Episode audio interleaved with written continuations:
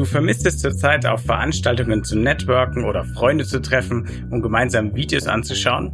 Und du hast schon davon gehört, dass man das in VR, also in Virtual Reality, auch in Corona-Zeiten tun kann, hast aber leider keine Ahnung, wie man das macht, wie man so ein VR-Event veranstaltet, dann kann dir geholfen werden, und zwar von Dück an, der mir erklärt hat, mit welchem kostenlosen Tool man eigene VR-Treffen veranstalten kann und dass das eigentlich eine ziemlich einfache Sache ist. An sich braucht man eigentlich keine Vorkenntnisse selbst für, für die Nutzung. Also ich hatte selber auch keine, als ich es angefangen habe und die Einstiegshürde ist relativ gering.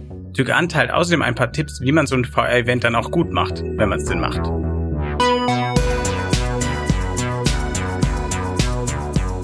Hi, du hörst New Realities, einen Podcast von 1E9 und dem XR Hub Bavaria. In dem Podcast wollen wir euch neue Realitäten vorstellen, also Projekte, Ideen, Konzepte und Produkte in Virtual, Augmented und Mixed Reality oder kurz gesagt in Extended Reality. Und weil wir mit der Corona-Krise gerade eine ganz andere Art neuer Realität erleben, wird es in den ersten Folgen dieses Podcasts auch darum gehen, wie wir XR-Technologie nutzen können, um besser mit Ausgangssperren und Kontaktverboten klarzukommen. Mein Name ist Wolfgang Kerler, ich bin Chefredakteur von 1C9 und mein Gast in dieser zweiten Folge unseres Podcasts ist Duc Anle. Er hat für seine Masterarbeit an der Georgia Tech zusammen mit seinem Prof Blair McIntyre virtuelle Konferenzsysteme erforscht und dafür nicht nur Räume für ein VR-Event selbst gebaut, sondern auch die sozialen Aspekte solcher Veranstaltungen untersucht. Damit fangen wir auch in der ersten Hälfte des Podcasts an. Im hinteren Teil erklärt Dirk Andern, wie man selbst ein VR-Treffen starten kann.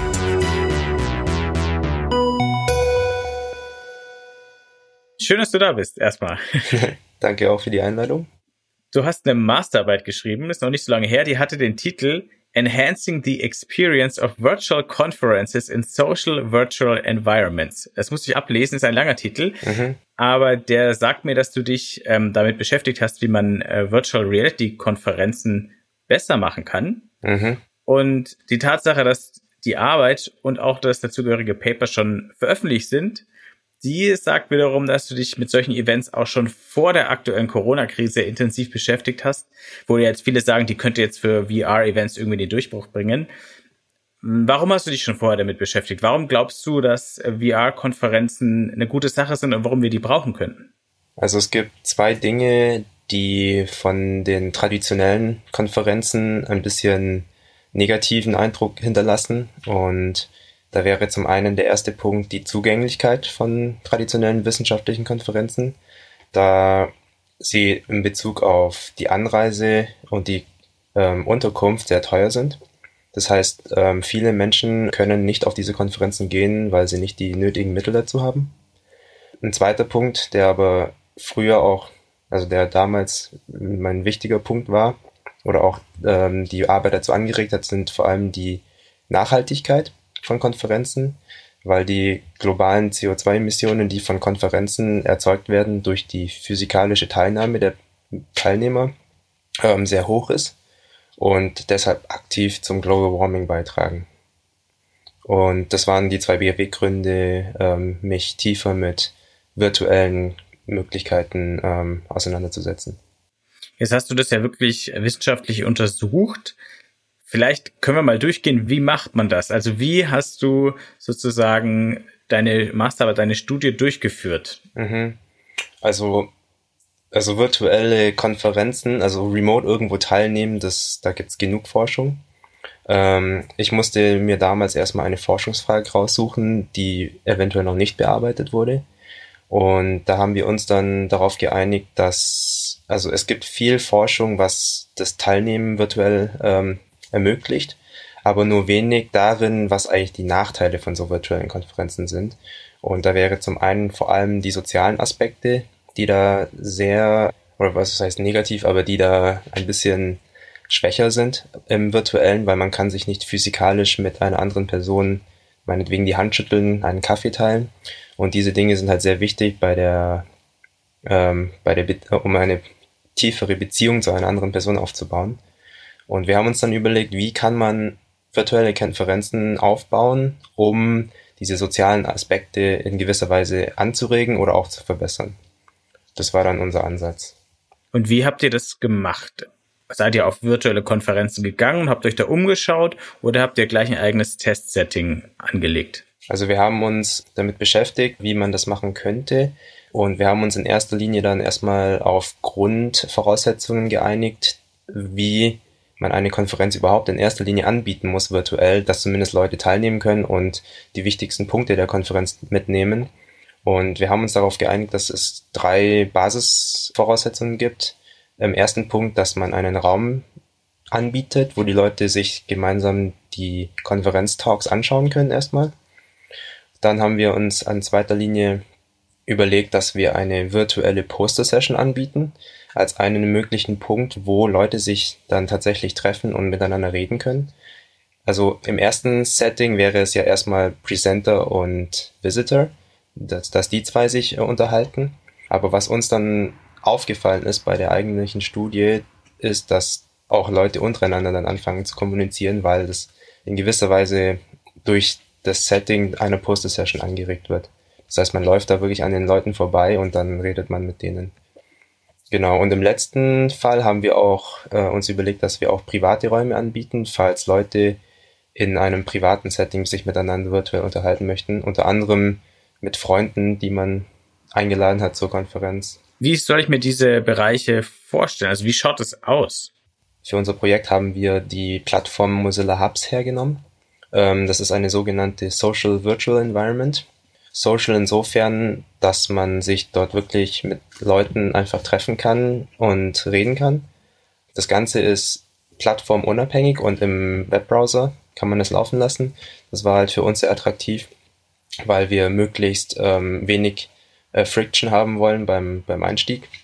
Und diese Räume wurden dann einfach in Mozilla Hubs designt und sahen dann aus wie klassische Konferenzräume, nur halt in, in 3D-Grafik?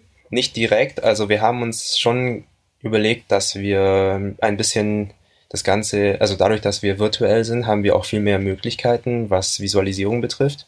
Deswegen haben wir uns überlegt, dass wir weg von diesen grauen Wänden gehen, die man normalerweise gewohnt ist in Konferenzen und haben uns dann dafür entschieden, dass das Konferenzsetting selbst eher in einer, sagen wir mal, landschaftlich schöneren Atmosphäre stattfindet, wo dann zentral dann natürlich der, der Screen ist, wo man dann die, sich die Talks angucken kann, aber das Ganze dann schon eher virtuell dargestellt. Vor allem auch mit dem Hintergrund, dass man als Person in Hubs über Avatare gezeigt wird.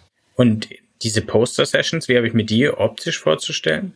Die Poster-Sessions haben wir uns so gedacht, dass wir auch einen, wir haben auch einen Raum erzeugt, bei dem wir bis zu vier Poster pro Ecke angeboten haben. Ich sage deshalb pro Ecke, weil eine gewisse Distanz zwischen den Postern bestehen muss, weil aufgrund der Virtualität kann es vorkommen, dass wenn die zu nah sind, dann überlappen sich halt die Geräusche bzw. die Stimmen der Personen. Deswegen haben wir halt dafür sorgen müssen, dass die weit genug voneinander weg sind, damit man sich nicht gegenseitig stört. Das wäre direkt auch einer der negativen Dinge von Virtual Conferencing.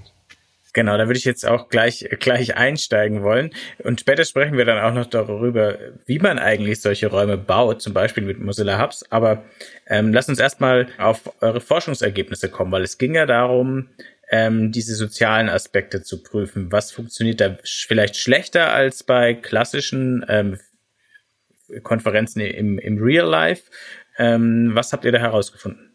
Also wir haben herausgefunden, dass der Großteil unserer Teilnehmer ähm, hat das Ziel erreicht, um neue Forschung kennenzulernen. Also viele sind mit dem Ziel zu einer Konferenz gegangen, dass sie neue Forschung lernen möchten. Und das haben sie im Großteil erreicht. Wir haben aber gemerkt, also wir haben auch die lokalen Leute befragt. Äh, das Ganze übrigens auf der WIST in 2019 äh, durchgeführt, die, die Studie. Ähm, wir haben die lokalen Leute gefragt und es wurde festgestellt, dass man lokal besser mit anderen Leuten connecten kann, vor allem mit neuen Leuten. Und das ist halt vor allem auch, weil man wirklich physikalisch dann an den Leuten vorbeiläuft und sich unterhalten kann. Und das ist in Hubs dann doch eher ein bisschen zurückhaltend in erster Linie. Vor allem auch, äh, wenn man jetzt vor dem Stream steht, der Stream läuft, man hört Ton und da möchte man halt nicht andere stören, wenn man jetzt anfängt zu reden. Deswegen kommuniziert man da eher weniger. Aber wir haben gemerkt, dass zwischen Pausen und auch während der Poster-Session waren die Leute doch sehr aktiv und haben sich mit anderen unterhalten. Das heißt, Hubs hat schon auf vielen Dimensionen eine gute Alternative für Social Connecting geboten. Das heißt, irgendwie so mit Nebenmann, Nebenfrau ein bisschen leise quatschen. Während der Keynotes ist eher nicht in VR, aber wenn dann die Talks rum sind, dann bilden sich schon kleine Avatar-Grüppchen, wo sich dann Leute austauschen. Genau, also äh, das war dann so hauptsächlich der Fall. Da tauschen sich dann im Nachhinein die Leute über das Paper oder, oder so aus. Ähm, was wir auch gemerkt haben, viele nutzen auch den Chat dann, um zu kommentieren. Das heißt, wenn irgendwie was Lustiges erzählt wurde oder irgendwas Interessantes, oder auch etwas kritisch angemerkt werden sollte, dann wurde es auch per Chat dann erledigt. Vielleicht kannst du noch mal, wenn wir es jetzt ins Positive drehen, ähm, so die Tipps zusammenfassen für all diejenigen, die jetzt überlegen, ihre Events virtuell stattfinden zu lassen, weil es ähm, einfach anders gerade gar nicht geht, weil es nicht erlaubt ist. Ähm, wie kann man dafür sorgen, dass dann doch vielleicht nicht ganz diese soziale Komponente ersetzt wird von klassischen Konferenzen, aber eben doch so gut es geht? Also was sehr positiv ähm, rauskam aus der Studie ist, dass die Leute sehr gerne interaktive Features mögen. Also vor allem jetzt bei Hubs war es unter anderem die Möglichkeit zu fliegen und unter anderem auch Dinge wie eine Selfie-Kamera, die sie hatten. Ähm, solche Features haben sie sehr gerne genutzt und auch verwendet. Deswegen ähm, bietet es sich an, wenn man in dem Falle, wenn man eh schon virtuell ist, äh, mehr virtuelle Komponenten mit anzubieten ohne dass eventuell man vom Main Content zu sehr ablenkt. Aber wenn man so Spielereien mit einbringt, das regt vor allem das Interesse und regt die Leute eventuell dazu an, auch länger zu bleiben in einer virtuellen Konferenz. Und dieses Socializing, was sollte man da beachten, dass dann auch wirklich die Möglichkeit besteht, dass sich die Leute auch untereinander vernetzen? Also für Socializing muss man, also man kann Dinge anbieten, unter anderem virtuelle Poster Sessions, virtuelle Workshops. Das sind alles Dinge einer Konferenz, die man anbieten kann, bei der automatisch in gewisser Weise ein sozialer Kontakt entstehen muss, weil die Leute sich miteinander austauschen müssen. Sonst würde das keinen Sinn machen. Und auf der IEEE jetzt, die gerade läuft, wurden virtuelle Workshops angeboten und auch Poster Sessions in einem größeren Ausmaß und man hat dann schon gemerkt, dass die Leute wirklich von einem Raum zum nächsten gehen und sich mit den Posterleuten unterhalten. Und es entsteht auf jeden Fall Kontakt, wenn man ihnen etwas bietet, was Kontakt anregt.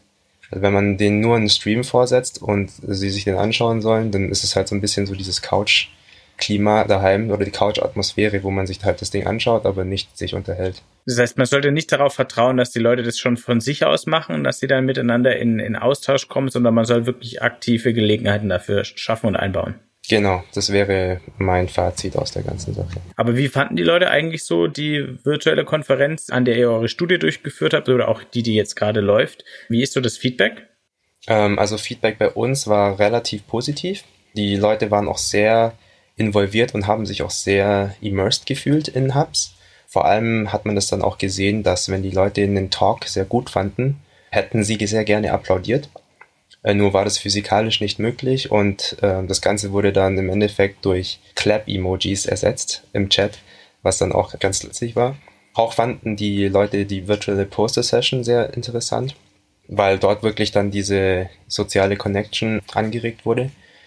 Was man aber vielleicht beachten müsste, es gab auch unter anderem Schwierigkeiten, dadurch, dass diese Immersion so groß war, entstanden dann auch persönliche Barrieren bei den Leuten. Unter anderem, dass halt zum Beispiel die Leute Angst hatten, dass sie das Mikrofon aus Versehen anhatten und dann durch störende Geräusche andere ablenken würden. Also sowas musste man dann schon auch beachten, beziehungsweise solche Optionen muss man anbieten, dass man sich gegenseitig muten kann oder sich selbst muten kann. Kommen wir nochmal auf den Raum, in dem das Ganze stattgefunden hat. Du hast schon ähm, immer wieder erzählt, es war in Mozilla Hubs. Vielleicht kannst du für alle, die die Plattform noch nicht kennen, nochmal ein bisschen ausführlicher beschreiben, was das ist und wie man das nutzen kann. Ähm, also Hubs ist tatsächlich eine browserbasierte App und man kann sich entweder über den Desktop, über den Laptop, auch Smartphone dazu verbinden. Man kann aber auch eine VR-Brille beispielsweise eine Oculus Quest oder eine HTC Vive benutzen und da teilnehmen. Ähm, die Menschen sind abgebildet als Avatare, das heißt, man steuert einen Avatar, ähnlich wie bei einem Spiel, First-Person-Shooter, steuert man die. Es wird ein Headset vorausgesetzt, wenn man wirklich kommunizieren soll. Das wäre Hubs insofern. Und jetzt ähm, braucht man da Räume? Sind da denn Räume dabei, die man einfach nutzen kann, ohne dass man sich selber was bauen muss? Also gibt es sozusagen Default-Räume, die man einfach für seine Events hernehmen kann? Es gibt ähm, defaultmäßig Räume, die schon äh, von Mozilla selbst bereitgestellt werden. Die kann man auch wirklich für Konferenzen nutzen, also Konferenzen mit kleineren Gruppen, äh, mit denen man kurz reden möchte oder Meetings kann man dort veranstalten. Wenn man aber selber etwas Größeres gestalten möchte, jetzt beispielsweise eine wissenschaftliche Konferenz, dann hat man die Möglichkeit mit Spoke, das ist dann die interne IDE von Mozilla, um Hubs-Räume zu erzeugen, kann man sich dann selber einen Raum designen und diesen dann auch hochladen und anbieten. Und Leute können sich mit diesen Räumen verbinden, wenn sie den Link dazu haben. Das heißt, man tritt einem Raum über einen Link bei. Wie aufwendig und wie langwierig ist es, so einen Raum selbst zu bauen? Also für die Konferenz selbst habe ich circa einen Monat gebraucht, um alle Räume zu designen. Da spielt halt vor allem auch die Zeit mit rein, äh, die man Forschung betreiben muss, wie andere Leute solche Räume vorbereitet haben, worauf man achten muss. Aber an sich ist eigentlich so ein Raum erzeugen relativ straightforward. Das, das Spoke selbst ist an sich wie so ein, kann man sich wie ein Unity vorstellen. Da hat man rechts einen Inspektor und links die Szene und dann zieht man sich 3D-Modelle in die Szene rein und die werden dann auch direkt dann als Hubs-Raum gerendert. An der Stelle vielleicht muss man beachten, Hubs setzt eine gewisse Performance oder Rechenleistung voraus. Und je mehr 3D-Modelle in dem Raum sind, umso unperformanter wird dann auch der Hubs-Raum am Ende. Das heißt, wenn man dazu fancy, sagen wir mal, einen Raum baut, dann kann es vorkommen, dass gewisse Rechner das nicht mehr laden können. Also von den Teilnehmern dann? Von den Teilnehmern, genau. Okay, also weniger ist mehr, damit auch jeder, selbst mit schwachem Rechner, die Chance hat, dabei zu sein. Genau, richtig. Es gibt da eine Möglichkeit, das Ganze als Workaround zu machen. Und zwar statt dass man verschiedene 3D-Modelle in den Raum reinlädt, kann man auch mit Blender beispielsweise nur ein einziges Modell erzeugen, wo alle Modelle drin sind bereits. Und wenn dann Hubs am Ende nur ein Modell laden muss, wo dann ganz viele meinetwegen drin sind, dann läuft das Ganze performanter ab. Das wäre ein potenzieller Workaround. Jetzt mal so vom Know-how her, vom Vorwissen. Welchen Kenntnisstand braucht man, um so einen Raum wirklich designen zu können? Also für wen ähm, ist das eine Challenge, die man machen kann, auch wenn man es noch nie gemacht hat? Und wer sollte vielleicht lieber jemanden sich dazu holen, der es auch hinkriegt? Also in gewisser Weise sollte man eventuell ein bisschen Kenntnisse haben mit, mit 3D-Modellierung. Ähm, also zumindest sich mal mit so Dingen wie Unity auskennen, wie man da irgendwie eine Szene aufbaut, weil das Ganze ist dann schon irgendwie ähm, 3D, das heißt, man hat XY-Koordinaten, XYZ-Koordinaten, die man schieben muss. Aber an sich ähm, braucht man eigentlich keine Vorkenntnisse selbst für die Nutzung. Also ich hatte selber auch keine, als ich es angefangen habe. Und die Einstiegshürde ist relativ gering. Das Spoke selbst bietet auch ein ganz kurzes Tutorial, wo kurz alle Features gezeigt werden, ähm, die man benötigt und dann kommt man da relativ schnell rein wenn man sich da mal mit auseinandersetzt. Ich habe Mozilla Hubs auch schon ausprobiert. Du hast mir auch schon äh, die Räume, die du gebaut hast, gezeigt. Mhm. Jetzt gibt's da die Beschränkung auf 25 Teilnehmer, wenn ich das richtig verstanden habe. Mhm. Wie kann man denn da eine Konferenz mit 500 Teilnehmern überhaupt abbilden auf der Plattform? Das war auch unsere Frage damals. Im Worst-Case-Szenario, also das Ganze wird dann so umgesetzt, dass man mit den 25 Room-Limit dann einfach arbeiten muss. Und für den Fall, dass doch mehr Leute kommen, werden einfach äh, mehrere Kopien desselben Raumes erzeugt, weil im Endeffekt läuft am Ende doch nur ein Twitch-Stream pro Raum. Und vom selben Raum kann man einfach mehrere Kopien erzeugen und dann sollen sich die Leute dann auf verschiedene Räume aufteilen. Also das heißt, es können halt zur selben Zeit nicht mehr als 25 Leute in einem Raum sich befinden. Das heißt, für so eine Keynote, die ja eh nur gestreamt wird, kann man einfach mehrere Räume machen, in denen die gleichzeitig abläuft. Und nur bei den Workshops oder bei den Poster-Sessions, wo es dann ein bisschen individueller sein soll, da ist man dann wirklich wahrscheinlich bei den 25 einfach Obergrenze. Genau, ähm, es gibt mittlerweile sogar die Möglichkeit, falls die Grenze erreicht wird äh, von 25, hat man die Möglichkeit, sich einfach in der Lobby aufzuhalten. In der Lobby kann man mehrere, mit mehreren Leuten joinen, also ich glaube, da ist die Cap größer, ich weiß jetzt nicht auswendig, aber man hat dann trotzdem die Möglichkeit, andere zu hören, auch den Livestream zu hören man kann nur selber nicht interagieren und mit anderen reden. Das wäre eine Alternative. Das heißt, wenn, wenn man viele Zuschauer möchte, aber man nicht unbedingt die Interaktion braucht, dann kann man auch die Lobby dazu nutzen.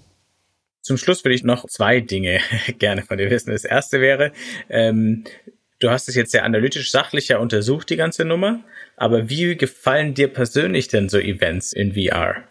Also ich bin eigentlich so ein direkter Supporter von so ganzen, von den VR-Systemen und eventuell auch ein bisschen biased, aber ich finde es super, dass es möglich ist. Vor allem aus der Hinsicht, weil wirklich viele Leute daran auch international teilnehmen können, was vorher vielleicht nicht möglich war. Ich habe es persönlich zum Beispiel in meiner Zeit in Amerika selber genutzt, um mich mit Freunden zu verbinden. Und man kann solche VR-Treffen sind zwar nicht dasselbe, aber man kann sich doch mit den Leuten wie, ähm, wenn man sie sieht, unterhalten und man kann sich zusammen dann Videos anschauen in Hubs. Das kann dann auch doch ganz witzig sein, wenn man es selber mal ausprobiert hat. Und jetzt noch die zweite Frage, was wäre so deine Erwartung jetzt, wo gerade das Thema virtuelle Events ähm, sehr im Fokus steht, weil andere Events nicht mehr möglich sind. Glaubst du, dass das jetzt der ganze Sache einen Push gibt und dass dann VR-Events quasi Standard sind in Zukunft oder glaubst du, dass das dann doch zu viel, zu viel Erwartung wäre? Also ich sehe großes Potenzial darin, dass VR-Events irgendwann mal Face-to-Face-Events eventuell ersetzen können, beziehungsweise ähm, auch einfach Teil des Lebens werden. Vor allem auch mit dem Hintergrund der Nachhaltigkeit. Also auf lange Sicht gesehen kann man sich einfach nicht mehr physisch treffen, vor allem auf der ganzen Welt rumfliegen. Und ich sehe sehr großes Potenzial darin, wenn das System sich insoweit verbessert, dass die sozialen Aspekte relativ gut abgedeckt werden und vor allem auch Issues wie Connectivity oder so verbessert werden. Und ich kann mir vorstellen, dass, dass das irgendwann mal Teil der Realität sein wird. Aber ganz ersetzen wird es wahrscheinlich die Face-to-Face-Meetings nicht, zumindest nicht fürs Erste. Aber dank Corona in gewisser Weise wird das Ganze doch relativ schnell gepusht, weil das doch mehr Interesse jetzt dann hat als davor. Also man sieht da doch den Sinn mehr jetzt dahinter. Wir haben jedenfalls jetzt alle die Chance, das mal auszuprobieren, weil wir auch gar keine Alternativen dazu mehr haben. Richtig. Dann äh, vielen Dank dir für diesen Einblick in deine Arbeit. Ja, danke auch. Hat mich gefreut. Das war Folge 2 vom New Realities Podcast von 1C9 und dem XR Hub Bavaria. 1C9 ist das neue Zuhause für Zukunftsoptimisten, die mit neuen Ideen und mit Technologien die Welt besser machen wollen. Und 1C9 besteht außer diesem Podcast auch noch aus einem Online-Magazin, einer Community-Plattform und aus Events. Alle Infos gibt's unter www.1e9.community. Der XR Hub Bavaria ist eine Initiative zur Stärkung des Medien- und Wirtschaftsstandorts Bayern und soll die XR-Community in Bayern stärken. Außerdem soll er die Entwicklung und Verbreitung von XR-Anwendungen unterstützen und die Sichtbarkeit des Standorts Bayern fördern. Mehr erfahrt ihr unter www.xrhub-bavaria.de. Dieser Podcast ist möglich durch die Förderung des Bayerischen Staatsministeriums für Digitales. Vielen Dank dafür und danke auch an Daniel Jocher, unseren Tontechniker. Der hat dafür gesorgt, dass man diesen Podcast ganz gut anhören kann, obwohl er remote im Homeoffice mit dem eigenen Amateurequipment aufgenommen ist. Ich bin Wolfgang Kerler von 1.9 und in den nächsten Folgen dieses Podcasts, da geht es darum, wie VR das ganz normale Internet erobert und wie man die Zeit des Corona-Shutdowns nutzen kann, um eigene VR-Projekte ins Netz zu stellen.